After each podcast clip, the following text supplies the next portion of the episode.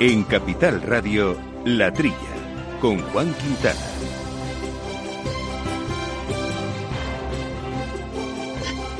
Muy buenos días, gente del campo, y buenos días a todos los amigos del campo y de sus gentes, que no sois pocos. Bienvenidos, como todas las semanas, a esta hora que hacemos para todos ustedes y con todos ustedes aquí, hablando de nuestra agricultura, nuestra ganadería, nuestra alimentación, asuntos del campo, agroambientales, en esta horita que hacemos con Néstor Betancor al mando de los controles técnicos y aquí en los micrófonos nuestro compañero habitual, bueno, aquí no, ahí, en su casa, igual que yo, cada uno en la suya, como debe ser en esta época, Jesús Moreno. Buenos días, Jesús.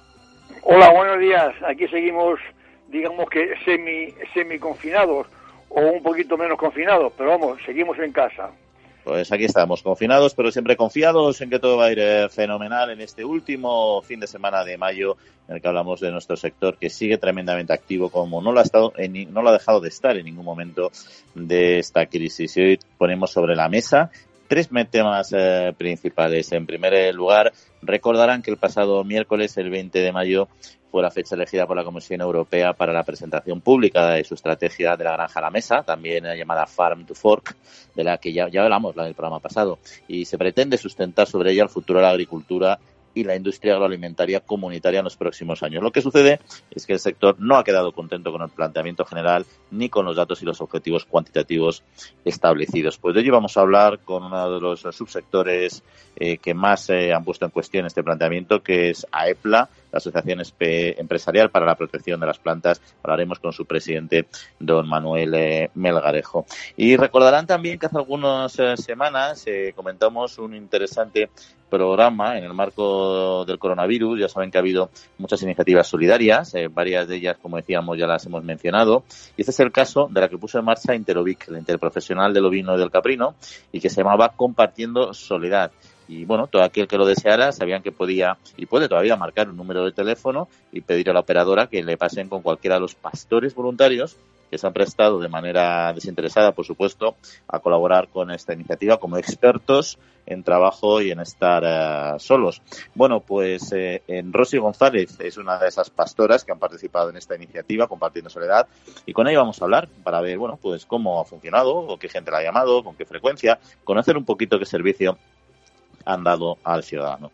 Y el tercer tema principal del programa de hoy tiene relación con el recientemente aprobado anteproyecto de ley de cambio climático que recibió el visto bueno del Consejo de Ministros eh, y por otro lado, tras lograr una nueva prórroga en el estado de alarma, los regantes también van a mejorar eh, sus contratos de consumo eléctrico, algo largamente eh, demandado. Bueno, conocen ya a nuestro invitado de hoy porque hemos seguido este tema de cerca, que es el presidente de la Federación Nacional de Comunidades de Regantes de FENACORE, Andrés del Campo, que nos va a explicar un poco estas cuestiones, cómo le afectan a nuestros regadíos y a nuestros regantes. Bueno, pues todo eso y otros muchos temas que iremos poco a poco desbrozando en esta horita, ya menos de una horita de campo que nos queda por delante aquí en la trilla de Capital Radio. Les recuerdo nuestro correo electrónico la trilla arroba capitalradio.es y nuestra cuenta de Twitter, nuestro perfil que nos pueden seguir arroba la trilla debates. Manteniendo la tradición, las bodegas Brovalero elaboran vinos personales con identidad propia en pleno corazón de La Mancha. De sus viñedos y de su incondicional compromiso con el medio ambiente se obtienen los mejores vinos ecológicos de gran reconocimiento internacional. Disfruta tú también de un vino ecológico excepcional con denominación de origen. Bodegas Brovalero. Accede a su tienda online en www.brovalero.com.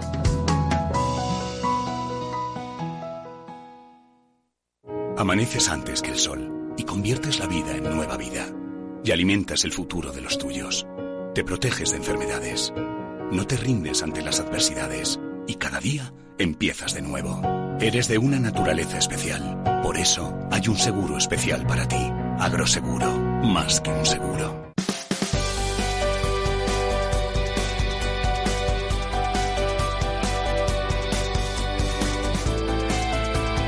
Pues Jesús, vamos al tajo, como siempre, con algunas de las noticias de actualidad del sector y, arrancamos en Bruselas. Eh, que ha propuesto reforzar el presupuesto del Fondo Europeo de Desarrollo Rural. Fue durante el pleno extraordinario celebrado el pasado miércoles cuando la presidenta de la Comisión Europea, Ursula von der Leyen, propuso reforzar con 15.000 millones de euros el montante destinado al desarrollo rural en el próximo periodo presupuestario, ya saben, en 2021-2027.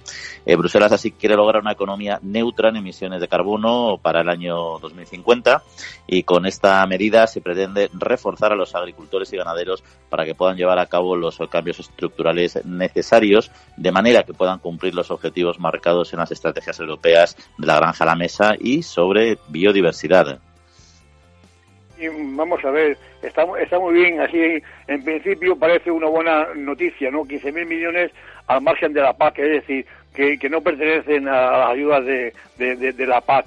Pero por otro lado, lo que, lo que se esconde en la noticia es que hay el 9% menos de presupuesto en la PAC, eh, lo que supone 35.000 millones de euros en los siete años. Claro, los, los 15.000 millones que dice Úrsula von der Leyen ¿eh? para reforzar el tema de, la, de la granja a la, mesa, a, la mesa, que no cabe duda que es una, una indicación de que las ayudas vienen marcadas por lo verde, ¿eh? es de, una manera inexorable.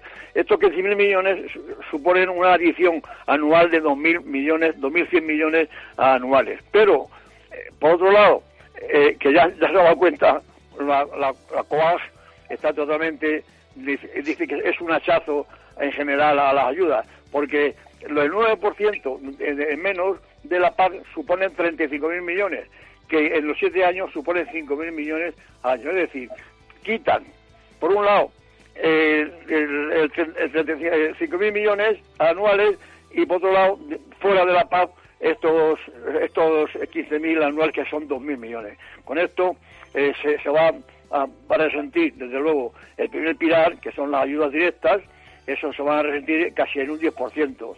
Y en el segundo pilar, que el desarrollo rural también se, ve, se verá afectado en, un 6% menos. Con lo cual, por un lado te lo quito, te, te, lo doy, pero por otro lado te quito más, te quito más del doble de, lo que te doy. Eh, quiero decirte que se ve claramente que aquí hay una maniobra de menos PAC. A ver, eh, yo creo que verlo de otra manera, como tú lo dices, es un poco ser un soñador, porque al final tenemos una Europa con menos socios, ahora sin, eh, sin Reino Unido, que era que era un contribuyente importante también, a pesar de que luego tuviera su cheque agrícola y todo este tema, ¿no?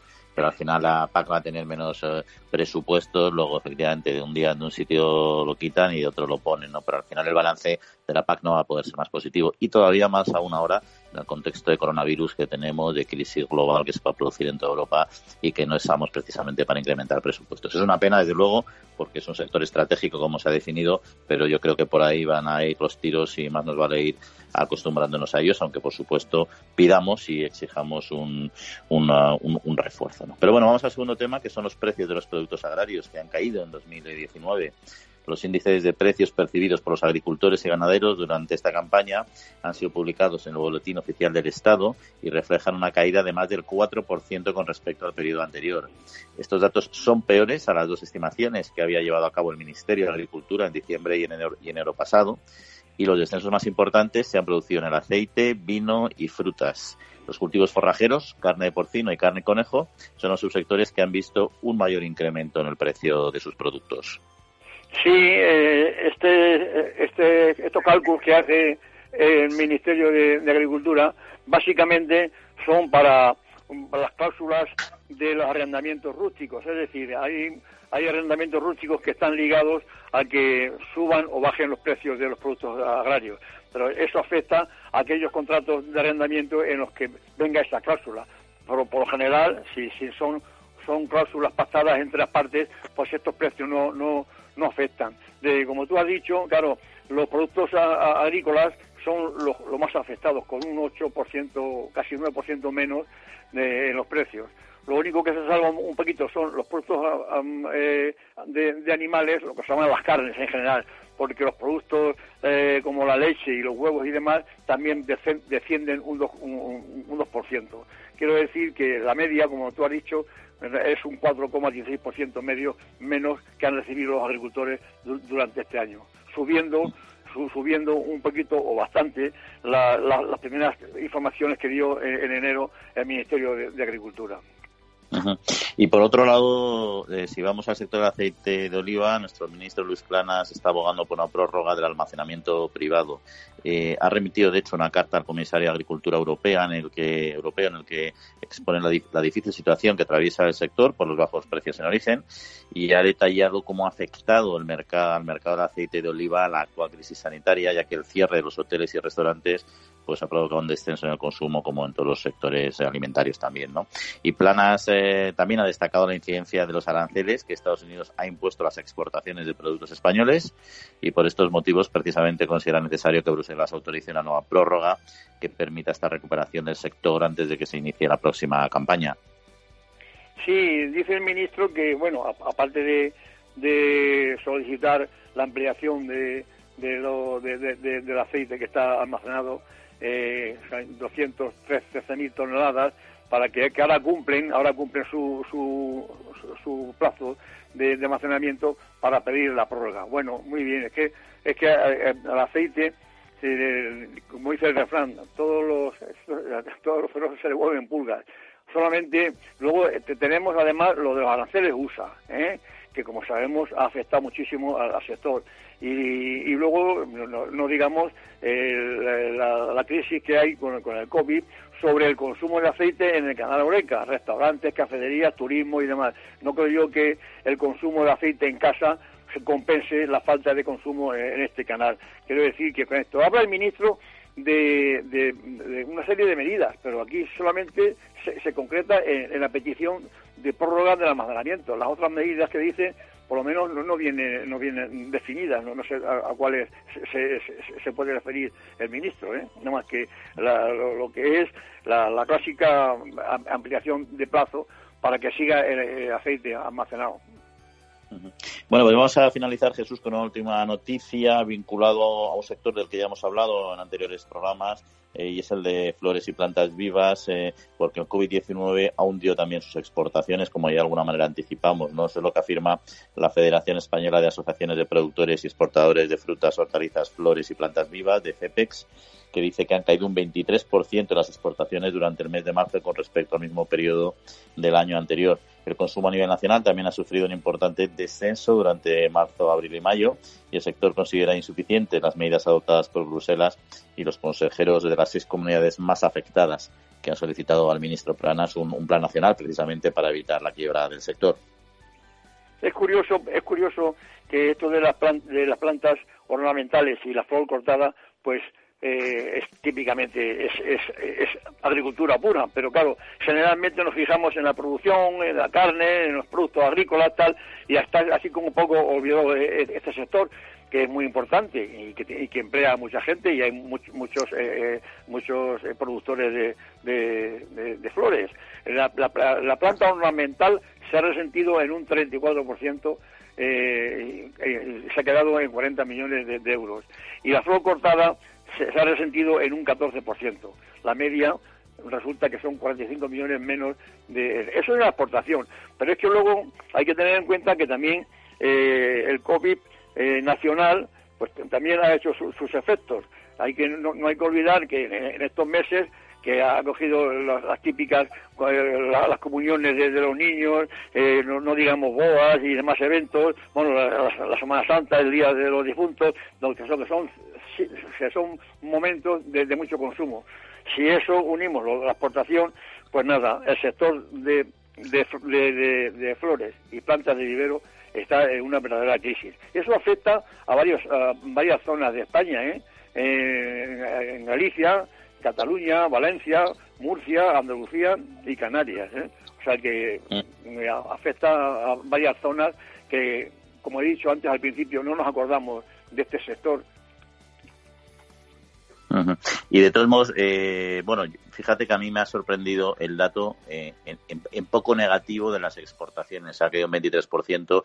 También es cierto que hay muchos países del norte, que algunos son productores, pero otros muchos no, otros son netamente importadores, que no han tenido el cierre que hemos tenido nosotros, con lo cual se ha podido eh, comercializar parte de lo que se producía en España. En España, como bien decías, ha habido un cierre total, ¿no? Y lo más llamativo es que siendo un productor que ha, sufrido, un sector que ha sufrido un, ha sufrido un cierre completo en su venta nacional, que es la prioritaria, eh, pues las salidas que les han planteado son las de permiso para hacer autorregulación, que normalmente está prohibido por competencia y aquí se les ha permitido organizarse, ¿no? Pero al final eso lo iban a hacer en todo caso porque ante una crisis tienes que hablar, reunir al sector y ver qué medidas tomas y en ningún caso supone ninguna aportación económica como ha habido en otros sectores. Y eso quizá sí que llama la atención y tienen, tienen razón en eso, en, en pedir un trato cuanto menos similar al de otros eh, sectores.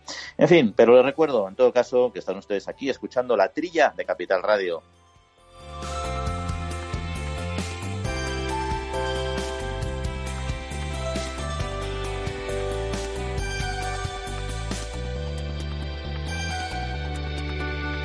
La Trilla, con Juan Quintana. 6 de la mañana, nadie más en el campo. Pero sé que para tramitar la PAC no estoy solo. Con mil oficinas de Agrobank y más de 3.000 profesionales agrarios, CaixaBank está contigo día a día haciendo todos los trámites de la PAC y anticipándotela cuando lo necesites. Y además, solo por domiciliarla, te llevas una práctica mochila nevera. Agrobank, pasión por el mundo agro.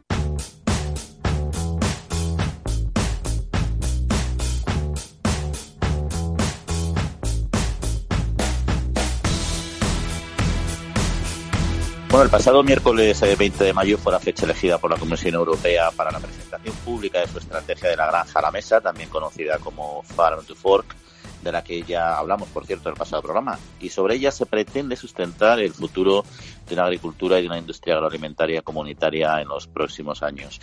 Realmente no se trata de un texto legislativo con una fecha establecida para su aplicación efectiva, eh, sino más bien es un conjunto de propuestas sobre la que comenzar a trabajar hasta la aprobación de un acuerdo común. Sin embargo, eh, son varios los aspectos reflejados en ella que no han gustado a nuestro sector agrario y agroindustrial. Y de ello queremos hablar precisamente con nuestro primer invitado, con Manuel Melgarejo, que es presidente de la Asociación Española para la Protección de las Plantas de AEPLA. Manuel, muy buenos días. Hola, buenos días. Encantado de Bueno, en general, la AEPLA, ¿qué valoración eh, hace de esta, de esta estrategia? Bueno, lo primero, lo primero que apreciamos es el interés de la Comisión Europea por, el, por trabajar en el modelo agrícola europeo. Yo creo que además en estos momentos, y se ha, se ha visto patentemente, la agricultura ha demostrado su fuerza, ha demostrado su capacidad de respuesta en esta situación de, de, confinamiento que gran parte de la sociedad o de los sectores productivos han tenido y hemos seguido trabajando, hemos seguido produciendo y hemos seguido garantizando el suministro alimentario. Eh, lo que creemos es que es equivocado eh, la manera en que se enfoca y creemos que es equivocado enfocarse en la, en la limitación o en la reducción de los insumos y además en los porcentajes en los que habla la, la Comisión Europea eh, sin llevar a cabo un, un, análisis y un estudio por país de, de, el impacto y las, las, el potencial el potencial utilización de los productos. Porque de alguna manera, como dice, plantea una redefinición, una redefinición del sector agrario, ¿no? Para combatir el cambio eh, climático. Este enfoque que usted comenta puede poner en juego eh, nuestro modelo eh, agrario actual.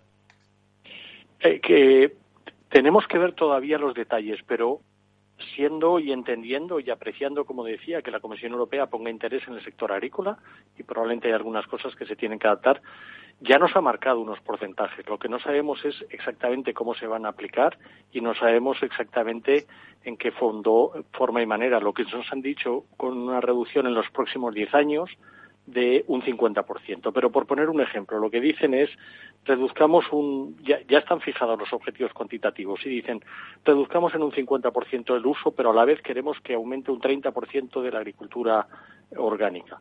Pues yo les digo que en España el 50% de los químicos que se usan como fitosanitarios son de origen orgánico. ¿Qué hacemos? ¿Los reducimos? Necesitamos más hectáreas para producir lo mismo, con lo cual el impacto sería mayor en cuanto a emisiones de CO2. Son, son eh, circunstancias que tenemos que ir entendiendo y tendremos que ir viendo cómo se desarrolla, porque todavía es un marco, pero en el marco ya están fijando una fecha y unas reducciones en cantidad. Y como las cantidades que dice son sustanciales, como ese 30%, por ejemplo, en la agricultura ecológica, entiendo que no es un problema que afecte solo al sector de los productos fitosanitarios, sino que habrá otros muchos sectores eh, preocupados por estos objetivos, ¿no? Bueno, todo es una cadena. Al final, insisto, y lo que se ha visto estos días eh, es que tenemos una agricultura preparada, que tenemos una agricultura con fuerza, que tenemos una eh, agricultura con capacidad de respuesta y tenemos una agricultura capaz de garantizar la seguridad alimentaria. Pero la agricultura es la primera parte o el primer eslabón de una cadena agroalimentaria, que por cierto, que es un poco lo que, lo que yo quería remarcar, durante estos, eh, durante el estado de alarma, no solo en España, en toda Europa, ha sido eh, declarado eh, sector esencial. Es de los sectores esenciales para la sociedad y la agricultura es esencial para la sociedad y es el primer eslabón de la cadena alimentaria. Y en tanto en cuanto el agricultor pierda su, de producir, su capacidad de producir o pierda las herramientas para poder producir, toda esa cadena se va a ver afectada. Lo, que pasa es que escuchando un poco lo que dice, uno sí que interpreta que en estos últimos meses un efecto colateral positivo de esta crisis es que la sociedad pues está empezando a poner en valor eh, a este sector, ¿no? Con una norma como la que se plantea, eh, quizá da la sensación de que es la clase política quien está un poco alejada de lo de, esta realidad.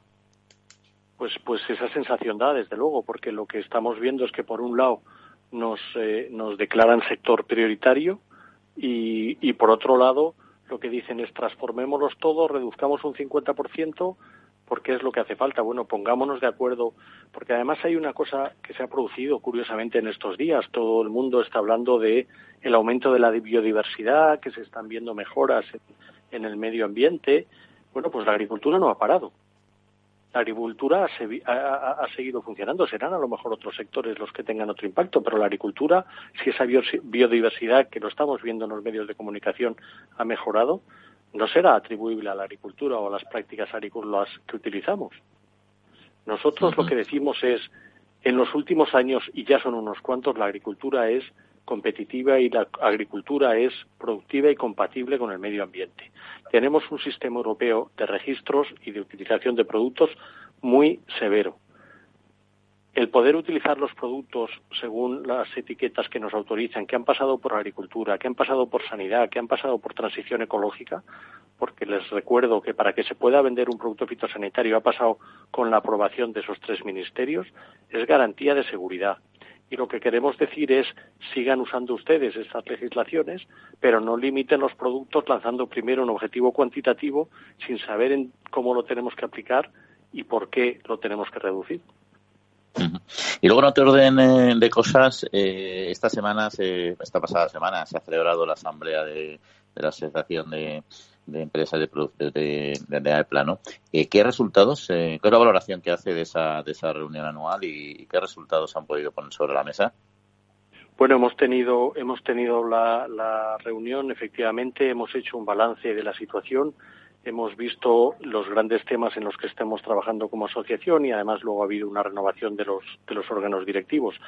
Bueno, básicamente nosotros lo que decimos es hay un marco legislativo en Europa eh, restrictivo y garante de la seguridad en la utilización de los productos y estamos perdiendo oportunidades en España por falta de reconocimientos mutuos o por eh, una serie de condiciones que se producen. Vamos a seguir trabajando con la Administración para pasarle nuestra opinión y explicarle por qué lo que esperamos es que se produzcan estas mejoras porque estos insumos y, los fitosanitarios como, como tal son necesarios, como se ha visto en esta crisis del coronavirus, y son esenciales.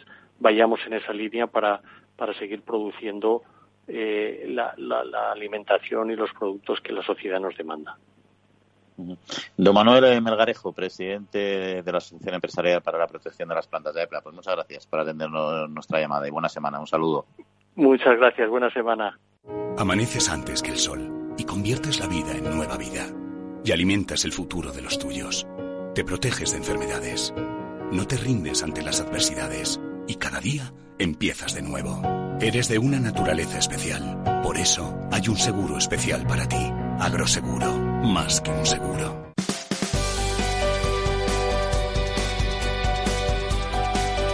Bueno, Jesús, eh, no sé si antes de empezar a hablar de las siguientes eh, noticias quieres comentar algo sobre lo que ha dicho el presidente de AEPLA. Yo, por ejemplo, me, yo voy antes que nada resaltar dos temillas. Uno, mm, en fin, eh, ha hecho una apreciación muy en positivo, yo creo que en el presidente diciendo que efectivamente como ellos siguen con actividad quiere decir que no impactan tanto en el medio ambiente eh, bueno, se ha reducido y el efecto positivo en la biodiversidad evidentemente ha venido por otros sectores. Lo que no sabemos es si, no hubiera sector agrario también habría todavía mayor eh, mejora en la biodiversidad, ¿no? Como todos los sectores productores, al final, de alguna manera u otro, consumen recursos. Lo que sí que es verdad es que el sector eh, agrario además es un, repositorio y un reponedor de, muchos temas medioambientales, que eso es lo que muchas veces eh, se olvida, ¿no? Y bueno, y por otro lado, la verdad es que la posición de Bruselas es complicada, ¿no? Porque quiere fomentar la producción de proximidad de circuitos cortos, eso está bien y como planteable, eh, si es viable al final es que sea viable, ¿no? Igual que la producción ecológica, ¿no? Está todo muy bien planteado sobre el papel, pero al final tenemos que alimentar con suficiente eh, cantidad de alimentos y por lo tanto un precio accesible. Y eso es lo que yo creo que hay que poner en cuestión si se va a estos objetivos tan ambiciosos que han, eh, que han planteado. No sé si quieres hablar de este tema, Jesús, o pasamos a otros temas de actualidad. hombre, es, curioso. Es que esto, este tema de, de que, que suena tan bonito, de la granja a la mesa. Bueno, muy bien esos, circuitos cortos, pero eso vale para un entorno muy limitado. O sea, de la granja a la mesa, ¿quién, quién, a ver, ¿quién, cómo se alimentan hasta grandes urbes? Por ejemplo, como Madrid, Barcelona, las grandes urbes. No, no, se pueden alimentar con las producciones de al lado, de proximidad. Esto tiene una, una tiene, es válido para, para, para zonas rurales eh, que, que, se, que se, se, se, autoalimenten. Pero claro, eso de que, de que, se, de que la, la agricultura vaya por la granja a la mesa, eso no, no, no es viable tal y como está montada eh, el mundo en estos momentos. Y además, siempre, siempre lo mismo, esto de, de, los insumos, eh, siguen prohibiendo productos, pero sin, sin dar soluciones con, productos alternativos. Entonces, que se, no puede ser que, se quede la agricultura de, de, de, repente paralizada por, por, por, por la limitación de, los productos fitosanitarios. Es una cosa clave, vamos. Al menos ahí el comisario ha sido objetivo y ha dicho que eso hace, ha suponer un esfuerzo de adaptación para la agricultura intensiva. Y ahí está un poco el reto y el problema. Pero bueno, vamos a cambiar de tema, Jesús, si te parece, y nos vamos a ir hasta México. Bueno, al menos hablar de México, porque ahora no podemos ir a ningún sitio, porque la Unión de Pequeños Agricultores y Ganaderos reclama analizar el impacto del acuerdo comercial con este país. La organización agraria ha solicitado que se estudie qué impacto puede tener para nuestro sector agroalimentario la actualización del acuerdo comercial entre la Unión Europea y, México, que se firmó el pasado 28 de abril y considera que podría tener eh, consecuencias negativas para los productos alimentarios españoles. Unión de Uniones advierte que mientras las negociaciones para establecer las condiciones para las importaciones de productos a la Unión Europea son llevadas a cabo por la Comisión, los aspectos relacionados con la exportación de productos nacionales requieren acuerdos de carácter eh, bilateral, generando, por tanto, pues condiciones asimétricas ¿no? entre distintos Estados miembros. Bueno, no es, no es nuevo eh, esto, eh, esta queja, esa sospecha que tiene el sector, ¿no? varios sectores, ¿no? La carne, en fin, eh, de, vacuno y, muchos muchos más, de, que, de que los acuerdos con Mercosur mm, van a perjudicar a la agricultura en general. O sea que hay que tener en cuenta que la, la Unión Europea es deficitaria con Mercosur. O sea, entre Brasil, Argentina y, Uruguay venden más a la Unión Europea que la, que, la Unión Europea a esos países. Con, lo cual, vamos, eh, ahí hay, hay, una cuestión, hay un temor, pero un temor muy muy muy claro, ¿no? Que de, que esto va a afectar a, a, nuestro, bueno, vacuno, a, la avícola. Ten en cuenta que Brasil es el productor el número uno mundial de carne de pollo. Pues, como digo, al vacuno, a los cítricos eh, y sobre todo al azúcar y al arroz. Había un contingente de, producción de, arroz que, se, ha doblado. De 150.000 toneladas que tenía el contingente, lo, han doblado ahora. Con, vamos, lo han doblado. Lo quieren doblar con, con, con este acuerdo de, Mercosur. Pero vamos, el miedo a este tratamiento no es, no es de ahora. Ahora se está parece que se ha, retomado las conversaciones y claro, el sector pues eh, lo tiene de actualidad, pero llevamos ya varios años desde que empezó eh, este, estos acuerdos, pues eh, las quejas han sido ha sido constantes. ¿eh? Ya digo, sobre todo, los primeros que, que, dieron la guarda de armas fueron los productores de, de, vacuno, pero es, más extensivo a, muchos más productos. pues vamos a hablar, Vamos a hablar, Jesús, de otro sector que es el de, también cárnico, el del ovino y el del caprino, porque se están reduciendo, como bien sabes, el número de explotaciones, en concreto del subsector lácteo, ¿no? durante el último año. Los bajos precios percibidos por los ganaderos eh, está provocando el cierre de las explotaciones que son menos eficientes y que generalmente suelen ser las de menor tamaño. ¿no? Castilla y León es la comunidad en la que el cierre de las explotaciones ha sido mayor, con una disminución del 7% en el número de las mismas a lo largo del último año, eh, siendo también la comunidad autónoma donde los precios percibidos por los ganaderos han sido más bajos que la media nacional. La Asociación de Jóvenes Agricultores ya ha hecho un llamamiento a las administraciones y a la industria para impedir que esto siga evolucionando y que este cierre se convierta en una, en una tónica habitual. Sí, fíjate qué cosa más curiosa que eh, este año el incremento de la producción en Castilla y León ha sido del 1,2%, un pequeño incremento. Sin embargo, el descenso de exportaciones ganaderas ha sido del 7%. ¿Qué quiere decir esto? Que, que, desaparecen los pequeños productores de, unos rebaños pequeños y, se mantienen las exportaciones que, producen con, mayores eh, cuestiones técnicas y demás. O sea que quiero decirte, si, si a esto se, une eh, el, tema de, la leche y, sus precios, eh, la cuestión del lechazo que tanto afecta a Castilla y León, pues fíjate, son dos cosas. Es curioso, claro, cuando la oferta y, la demanda es, la que manda en los mercados. El precio de, la leche en Castilla y León es de 0,82,7 euros por litro. Y en Castilla-La Mancha, que la gente cree que la mancha, la mancha con el queso manchego, no, no, hay, se produce más leche en Castilla y León que en Castilla-La Mancha. ¿eh? Pues eso, el precio es mayor en Castilla-La Mancha que, en Castilla y León de, la leche. Eh, ya digo, esto tienen, tienen eh, ese problema. Poco a poco se van desapareciendo los pequeños productores y, para mantener la producción, pues son los que producen con, con, menores costos, los grandes rebaños y que tienen más tecnología eh, en, su, en sus explotaciones. Pues mira, precisamente hay una noticia muy interesante de Inlag, del profesional de leche que quería comentar, pero has hablado de rebaños y vamos a cambiar de tema porque nuestra siguiente invitada sabe mucho de este, de este asunto. Pero eso va a ser eh, en unos segundos en los que entraremos a fondo en nuestra segunda entrevista de actualidad. El Foro Interalimentario trabaja por conseguir los mejores productos con la máxima calidad a los mejores precios, velando por garantizar la seguridad de la cadena alimentaria sostenible desde su origen hasta que los productos llegan al consumidor. Para ello cuenta con el compromiso de las empresas que lo integran, que apuestan por la seguridad, la calidad, la investigación, la innovación y la justa retribución de todos los agentes de la cadena.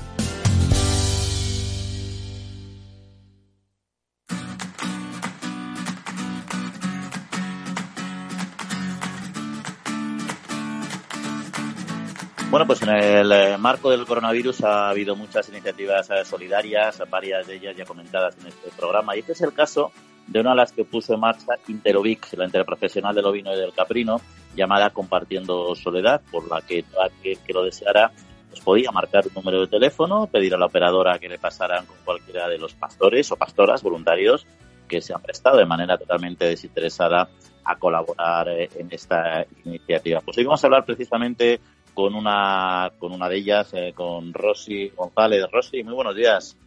Buenos días. Bueno, lo primero de todo, agradecerle lógicamente esa, esta iniciativa generosa, eh, pero ¿desde dónde, o sea, dónde es usted, pastora? ¿Dónde, dónde trabaja? Yo soy de Santa Colomba de Sanabria, Zamora. ¿Y, ¿Y por qué se animó a participar? ¿Cómo le plantearon esta, esta idea y cómo le sonó al principio? Pues a mí cuando me llamó una chica que se llama Paula y me lo comentó la iniciativa esta y le dije que contara conmigo, que yo todo lo que fuera ayudar a gente mayor, que no tenía ningún problema, que me parecía una buena idea y que, que yo, que contaran conmigo al máximo, ¿sabes? ¿Y, y, la gente ha utilizado este servicio?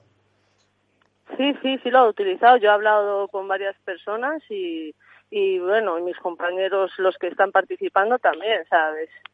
Yo he hablado con unos cerca de 10 serán, tampoco te lo digo exacto, ¿sabes? Porque no, no, lo sé, ¿sabes? ¿Y, y, algunos, y Rosy, algunos repetías? Es decir, ya eran llamadas una vez y ya se quedan tranquilos. Sí, mira, yo tuve un, un señor que me llamó la primera vez que yo recibí una llamada, se la contesté a ese señor y luego a las dos semanas o por ahí me volvió a, volvió a llamar y volví a estar hablando con el mismo señor que había hablado el primer día, ¿sabes?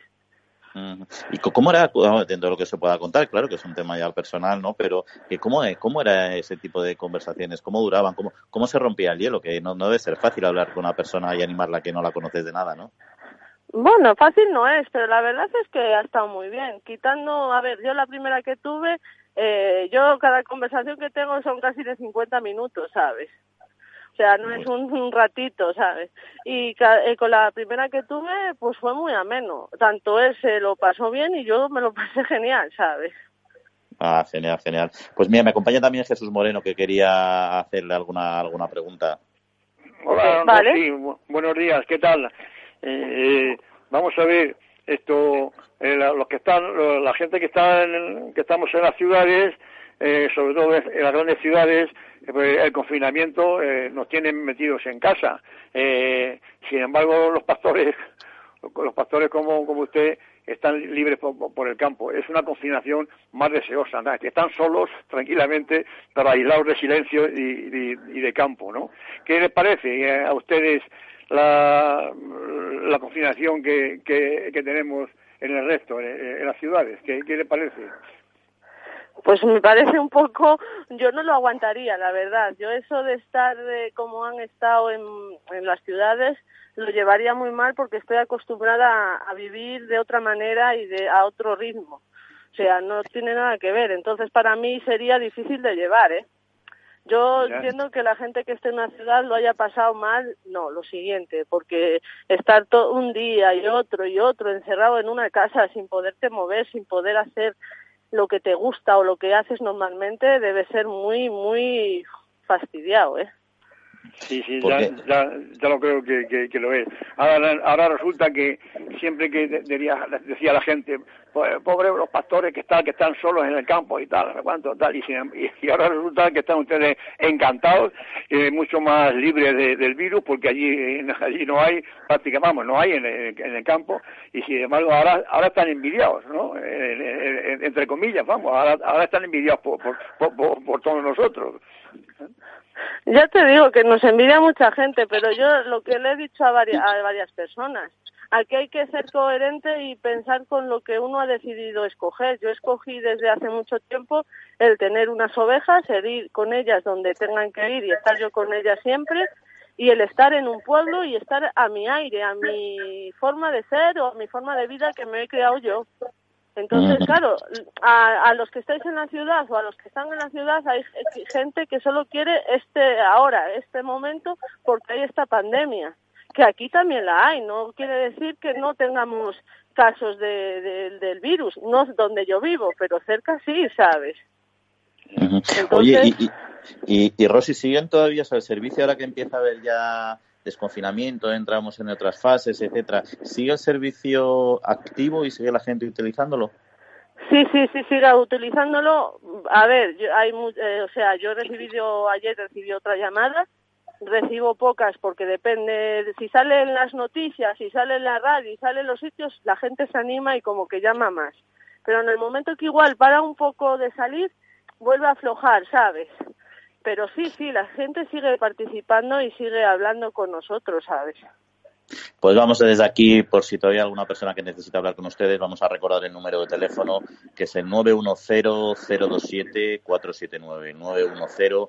910-027-479. Rosy, oye, pues muchísimas gracias y enhorabuena y muchas gracias por, el, por la atención y el servicio que están dando a todas estas personas mayores que están eh, solas. Un saludo muy grande.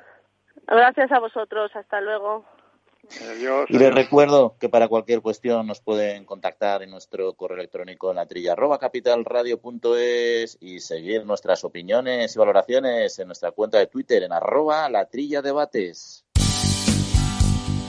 Foro Interalimentario es una asociación sin ánimo de lucro que agrupa empresas punteras del sector agroalimentario que trabajan con más de 22.000 pymes y productores primarios. Las empresas del foro sustentan más de 90.000 puestos de trabajo y destinaron casi 200 millones de euros a actividades de investigación e innovación y al desarrollo de nuevos sistemas de producción alimentaria.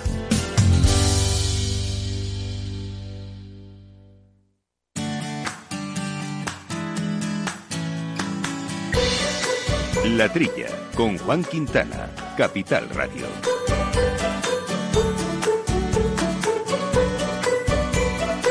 Bueno, pues aquí seguimos hablando de campo y tan contentos y recordar algunas noticias en un formato más breve. Por ejemplo, durante la crisis del COVID-19, el sector porcino ha pasado de ser invisible a imprescindible. Son un servicio esencial como proveedor de alimentos y deben seguir dando a conocer eh, no solo en cuanto a productos sanos y saludables, también como generadores de riqueza, de empleo y fijadores de la población rural. Son las palabras del director de la Interprofesional del Porcino de Capablanca, de Interporc, durante el webinar organizado por The Farm donde también recordó que es un sector, mm, un referente, este sector internacional en calidad, seguridad alimentaria, protección del medio ambiente y bienestar animal. No nos olvidemos y si nos vamos del eh, porcino, nos íbamos al vacuno. Provacuno, la interprofesional, ha donado mil guisos solidarios con carne de vacuno cocinados por ocho reconocidos chefs españoles que aunan gran parte del talento creativo del panorama gastronómico nacional para una buena causa, ayudar a la gente necesitada.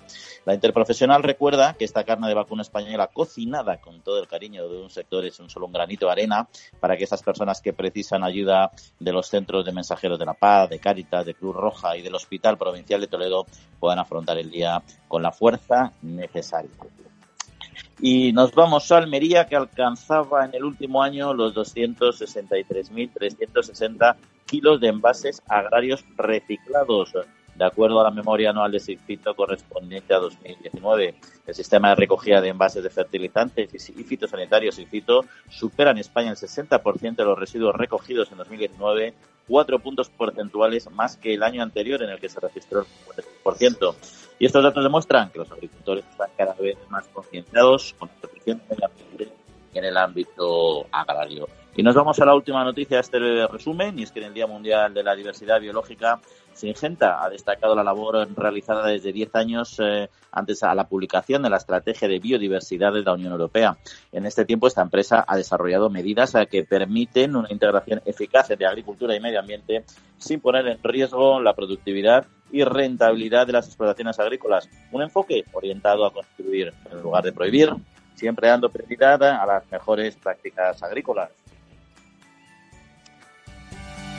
Y cambiamos de tema porque recientemente el anteproyecto de ley de cambio climático recibió el visto bueno del eh, Consejo de Ministros eh, y por otro lado también otro tema verano ahora que bastante relacionado tras lograr una nueva prórroga del estado de alarma los regantes eh, mejoran sus contratos de consumo eléctrico, que es algo largamente demandado por el sector. De estos dos asuntos vamos a hablar con un buen conocido del programa, don Andrés del Campo, que es el presidente de la Federación Nacional de Comunidades de Regantes de Fenacori. Andrés, muy buenos días. Buenos días a todos. Bueno, eh, ¿qué papel, primero de todo, juegan las reservas hídricas para riego en la lucha contra, contra el cambio climático? Bueno, pues son fundamentales, vamos, vitales. Si no existiese obras de regulación en nuestro país y estuviésemos simplemente a merced del agua que discurre por los ríos de un modo natural, tendríamos unos ríos escénicos que muchos de ellos no, correrían, no te llevarían agua en verano, pero apenas sí podrían vivir no más, en toda España no más de cuatro millones de habitantes durante los meses de julio y agosto. Y digo vivir, o sea que y estamos viviendo con la población flotante más de 70 millones, lo que representa que la agricultura fundamentalmente de nuestro país por la climatología que tenemos y la disponibilidad y la garantía de agua para cualquier uso, entre otros el abastecimiento de las poblaciones, depende del nivel de regulación que tengan nuestras cuencas, o sea, de que podamos recoger el agua mm, que durante el invierno, durante las épocas de lluvia pueda caer en nuestro país, por una parte, tenerla en los embalses y luego poder disponer de ella eh, en las épocas de sequía o cuando se necesite. Mm, en general, pero no solo en España, sino en los países del área de Mediterránea, ahora que está cambiando la climatología y como consecuencia del cambio climático son previsibles precisamente esas lluvias de carácter más torrencial, como estamos viviendo en algunos sitios, y unos periodos de sequía pues más amplios, eh, los daños que se están produciendo fundamentalmente van a ser debidos primero a las inundaciones y luego esa sequía. Pues eso con las obras hidráulicas se mitigan, porque podremos disponer o embalsar y, retener ese agua de las lluvias torrenciales en los embalses, ir laminando luego avenidas, que ir soltando el agua poco a poco, de modo que ya no haga daño y, se evitarán muchas inundaciones, evidentemente no todas, porque no todos los sitios son adecuados para eh, construir obras de regulación. Y por otra parte, pues en esos periodos de ciclo más amplios dejarán de serlo porque se dispone de agua en los embalses. Eso en nuestro país lo estamos viviendo desde hace muchos años. Y se nota que aumenta el nivel de campos. Y Andrés, hay, hay, hay un plan nacional de carreteras, entre otros planes nacionales. ¿Existe un plan nacional de, de obras eh, hidráulicas que permita desarrollar de una forma estratégica esta, estos recursos? Bueno, existe uno prácticamente ya obsoleto, pero que lo que lo que ahora como consecuencia, una vez que se revisen los planes hidrológicos de las cuencas, debería hacerse otro plan hidrológico nacional donde realmente se contemplen eh, eh, cuáles son las demandas insatisfechas que hay en cada cuenca, que todo eso eh, se va a deducir de los planes hidrológicos de cuenca, y cómo se pueden solucionar los problemas o esos déficits que existen. ¿no? Con lo cual es fundamental que a nivel político se pusieran de acuerdo, que, mm, que alguien se ocupe, digo, en por el interés general o el, o el bien común de los españoles, de todos en general, no por interés localista ni particular de, de, un partido, ni de una región, ni nada de eso, sino que se busque, que, que, se, que se luche por ese bien común y que, y que en función de eso se actúe. Y se actúe pues con este tipo de actuaciones que parece que están pasadas de moda, pero todo lo contrario porque van a hacer más falta que nunca. Con lo cual, nuestra dependencia y la dependencia de la agricultura mm, va a ser de la de regadío. Y más, y más además, no solo por la climatología, que es una cosa, sino que luego hay otros hándicaps que aquí no se habla.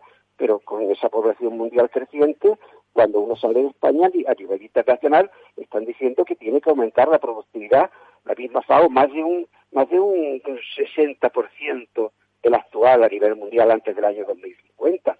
Y ahora, con el COVID-19, nos alarman diciendo que se calculan que como mínimo más de 260 y tantos millones de habitantes van a tener serios problemas. Esto, además de los que ya hay. En este momento hay más de 800 millones de personas van a un de nutrición. Y eso depende del radio.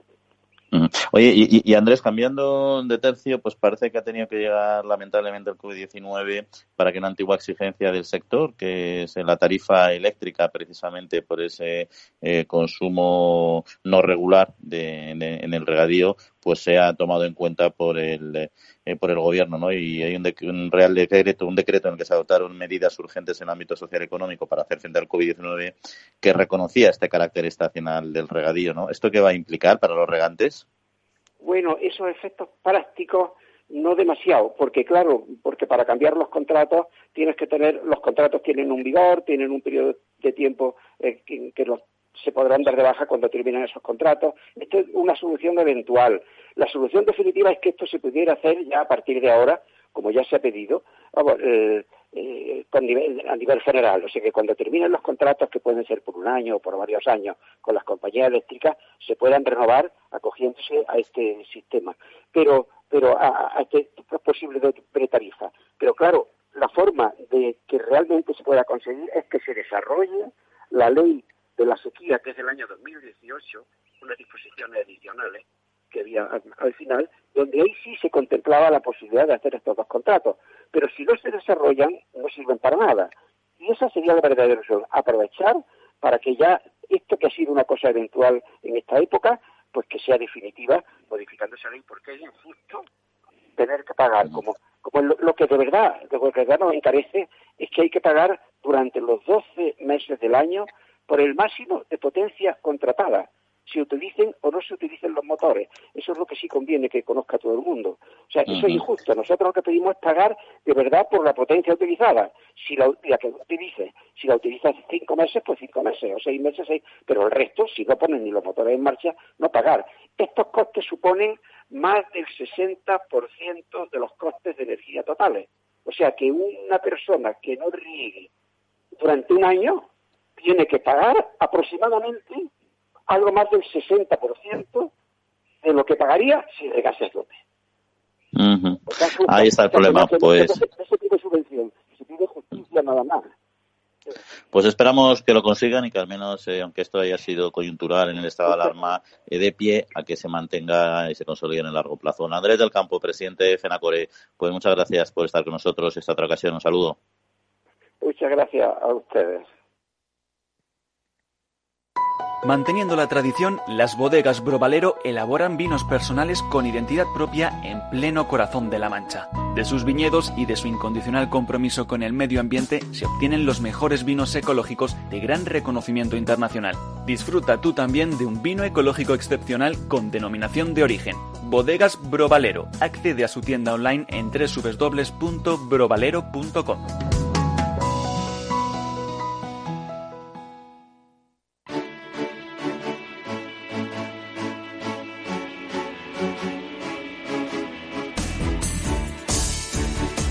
Bueno, pues ya saben que además las bodegas Bro Valero tienen un bonito detalle con los oyentes eh, de la trilla y es que les permiten adquirir eh, cualquiera de sus vinos que tienen en su tienda online con un 15% de descuento que no es poca cosa. Va a permitir precisamente, seguro, probar estos vinos ecológicos excelentes. ¿Cómo lo tienen que hacer?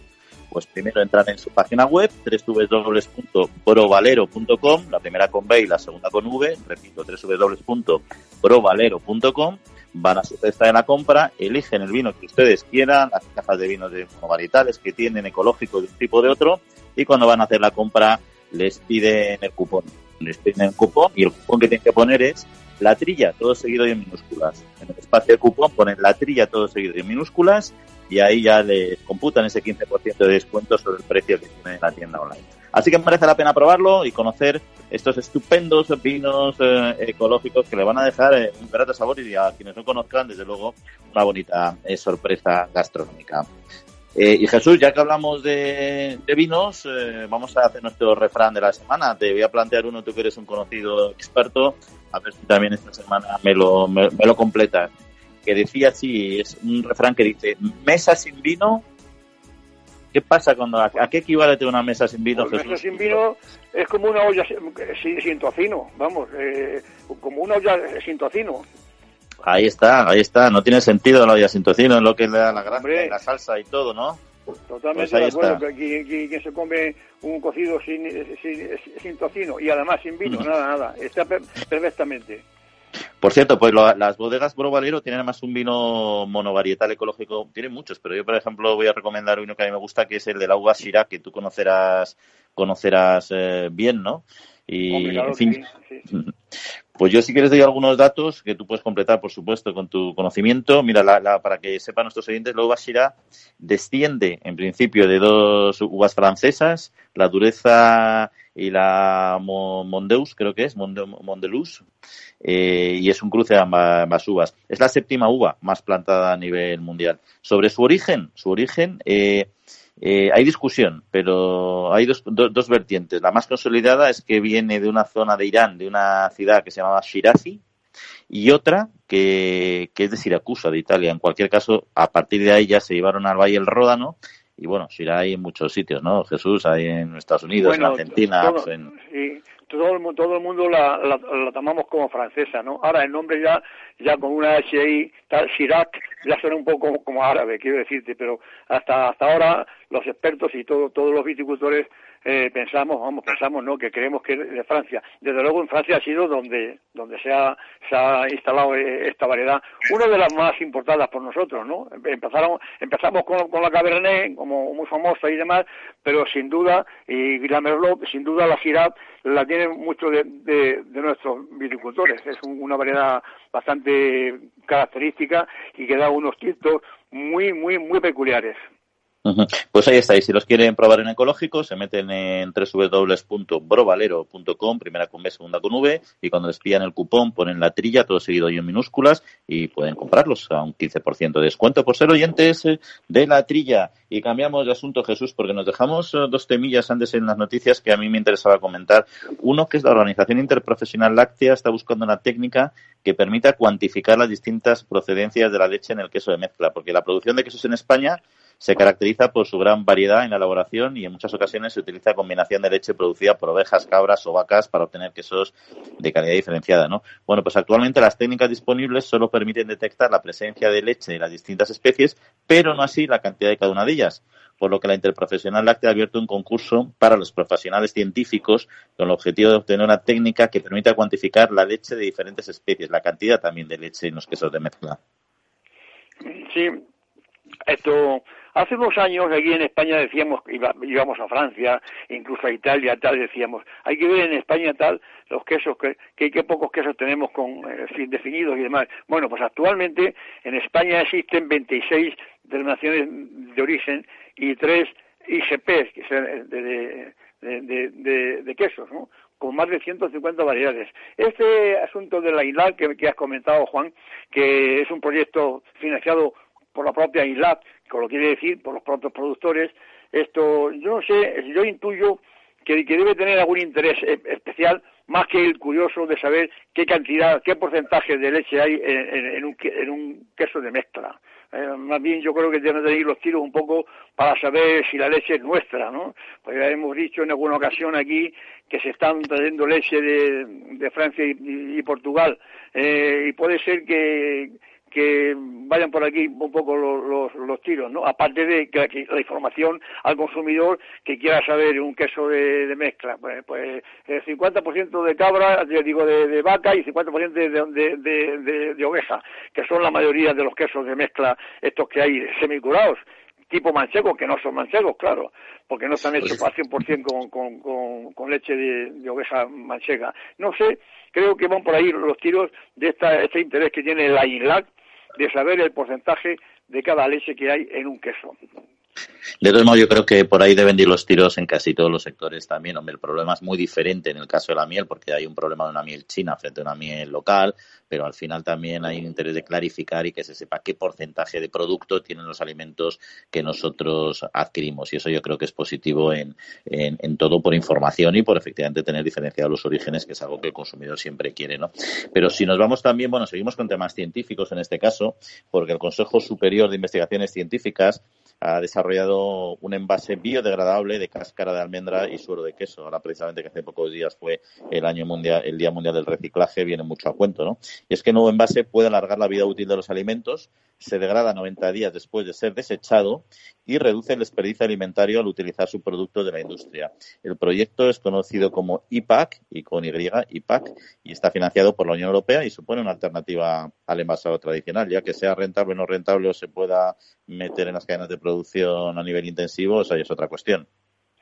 Sí, ya sabes, ya sabes, Juan, que tengo yo cierto cierta eh, cierta debilidad con el CSI, ¿eh? es un Consejo Superior Investigaciones Científicas, nuestros investigadores no paran en todos los sectores y muy abundantemente en todo lo que se refiere al sector de la alimentación o derivados, ¿no? como este caso, en este caso de, un, de un envase que se compone de, una bandeja y luego una película de contacto alimentario que son ambos biodegradables.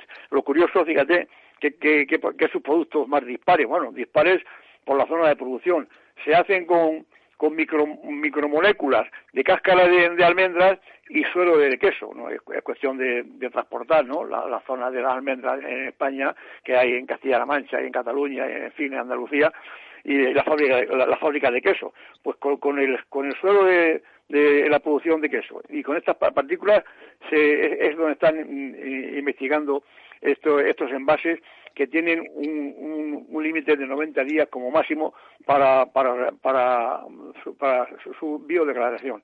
Con lo cual, chapó con, con, con, con, este tema y muchas felicitaciones para los compañeros funcionarios de AstraSIC. Bueno, bueno, nos queda poco más de un minuto, una noticia rápida y es que el panel sobre organismos modificados genéticamente de la Autoridad Europea de Seguridad Alimentaria eh, ha publicado el dictamen científico sobre la seguridad de la colza MS-11 que fue desarrollada para conferir esterilidad masculina a los cultivos y tolerancia a los herbicidas que contienen eh, glufosinato de amonio. No han identificado problemas que requieran una evaluación mayor de seguridad de alimentos y piensos, no se han identificado problemas toxicológicos o de alergenicidad eh, y en caso de liberación de semillas de colza al medio ambiente pues esta variedad de colza no plantearía tampoco problemas de seguridad eh, ambiental. Es cierto que no se espera que las semillas cosechadas de esta colza entren en la cadena alimentaria, pero pese a ello, en este contexto, el panel eh, de, OMG señala que no representaría un riesgo para humanos y animales, mientras eh, que la escala de exposición ambiental se reducirá sustancialmente en comparación con un producto bueno, pues esta es la última noticia que queríamos poner sobre la mesa. Nos toca ir despidiéndonos. Jesús, eh, que pase muy buena semanita. Muy bien, pues nada, hasta la semana que viene a todos. Un saludo. Agradecemos a Néstor Betancor, el mando de los controles técnicos y a ustedes. Una buena semanita, disfruten y en siete días volvemos a estar eh, con ustedes aquí en la trilla de Capital Radio. Un saludo.